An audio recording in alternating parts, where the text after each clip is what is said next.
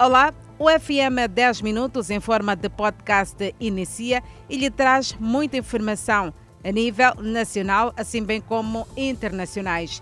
Estamos na época chuvosa e há muita preocupação. A título de exemplo, a bacia de retenção das águas da chuva, construída recentemente no bairro da Machacana C, na cidade de Maputo, ainda não se mostra eficaz. Como resultado, os alagamentos estão de volta. É na bacia de retenção das águas da chuva que residia a esperança dos moradores da Machacana C. Obras concluídas, mas o problema de inundações prevalece.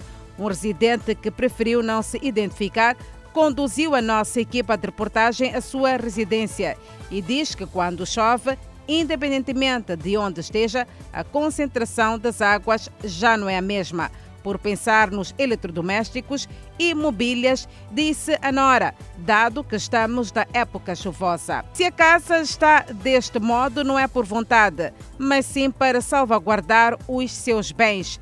Há quem teve que, na casa, mover os móveis de modo que não se possam estragar com a água das chuvas. E para alguns, a chuva na zona é bem-vinda mas eh, para muitas famílias remete a despesas. Os moradores deste bairro não percebem a funcionalidade da bacia de retenção das águas pluviais. E Alzira, que é vizinha da família que inclusive abandonou a sua residência sem alternativa, diz que a água fica nas residências durante vários dias. A bacia de retenção das águas pluviais foi inaugurada no dia 9 de julho do corrente ano. Escolas secundárias já começam a divulgar os resultados dos exames, misto de alegria e frustração na hora da consulta. Lágrimas e alegria na hora da consulta dos resultados dos exames da décima e décima segunda classes, a quem não esconde a sua felicidade. Jaime, o melhor da turma, acredita que vai conseguir uma bolsa de estudo. Por outro lado, ainda na escola secundária da Matola, muitos foram os estudantes que não conseguiram transitar e pedem que o Ministério da Educação pondere uma segunda época. Ainda na província de Maputo, a escola secundária da Machava sede ainda não tem resultados. Igualmente, nas escolas da cidade de Maputo, nomeadamente Escola Secundária Josina Machel, Francisco Manhanga, Estrela Vermelha, até hoje ainda não tinham divulgados os resultados. Para o presente ano, os alunos da décima e décima segunda classes foram submetidos aos exames finais em todo o território nacional. O setor da saúde no distrito da Manhissa reforçou meios humanos e materiais para responder a qualquer eventualidade durante as festas de Natal e fim de ano. O distrito da Manhissa, na província de Maputo, está com a lupa na mão para observação minuciosa em caso de qualquer eventualidade. É que as festas estão próximas, o que pode dar lugar à ocorrência de acidentes de aviação. O diretor distrital da Saúde e Ação Social, neste ponto do país, garante que as equipas e os equipamentos foram reforçados para responder à possível demanda.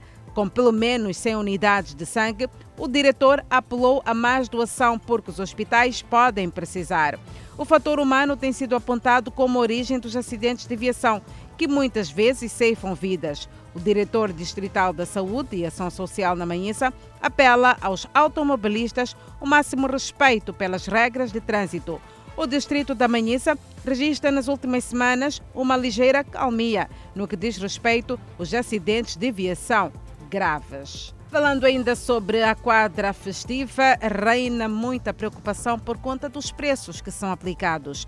Por isso, a governadora de Manica promete retirar licenças e aplicar multas pesadas aos comerciantes que forem denunciados e flagrados a especular preços dos produtos. São constatações feitas pela governadora de Manica após visitar alguns mercados grossistas e supermercados, bem como fornecedores de bebidas alcoólicas e refrigerantes. No âmbito da monitoria da quadra festiva, Francisca Tomás disse não haver espaço para especulação de preços de produtos neste mês. A dirigente disse que não irá tolerar a especulação de preços dos produtos nesta quadra festiva.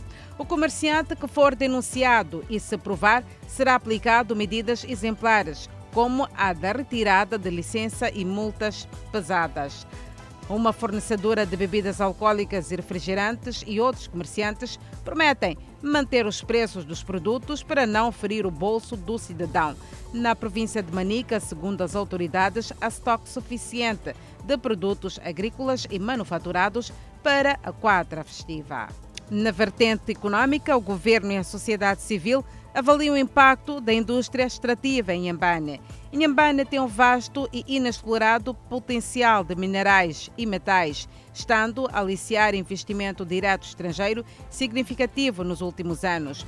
O seu potencial de carvão em Jangamo, ainda por se explorar, e de gás natural de Temane são alguns dos exemplos. O facto tem vindo a preocupar as comunidades que vivem nas zonas onde são explorados esses recursos. A Assembleia Provincial de Inhambane recebeu denúncias por parte da população que vive nas zonas de exploração e deslocou-se ao terreno para de perto aferir a veracidade das alegações, a não construção de infraestruturas resilientes no âmbito da responsabilidade social das empresas faz parte da lista dos problemas encontrados no terreno.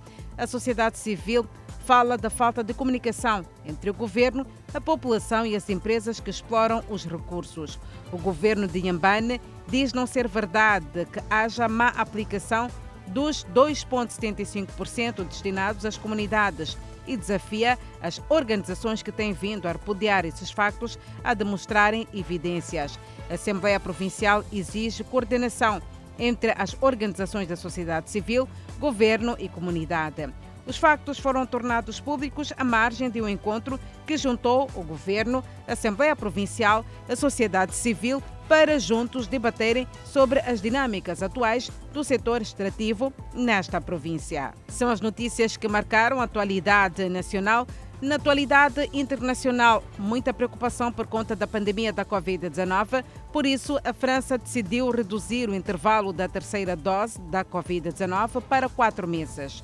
O intervalo entre as vacinas atualmente é de cinco meses, mas o governo francês está preocupado com a disseminação da variante do coronavírus Omicron. Castex disse que as grandes festas públicas e fogos de artifício seriam proibidos na véspera do Ano Novo e recomendou que as pessoas, mesmo se vacinadas, se testassem antes de comparecer às festas de fim de ano. Para aumentar a pressão sobre as pessoas para que sejam vacinadas, o governo apresentará um projeto de lei no início do próximo ano para transformar o passe de saúde francês em passe de vacinação. Isso significa que as pessoas terão que ser vacinadas para entrar em restaurantes ou usar o transporte público de longa distância. De acordo com as regras atuais, um teste negativo recente pode servir como um passe de saúde, mesmo sem vacinação. O número de mortos do tufão que atingiu as Filipinas subiu para 12, uma devastação causada por uma das mais fortes tempestades tropicais que atingiu este país neste ano.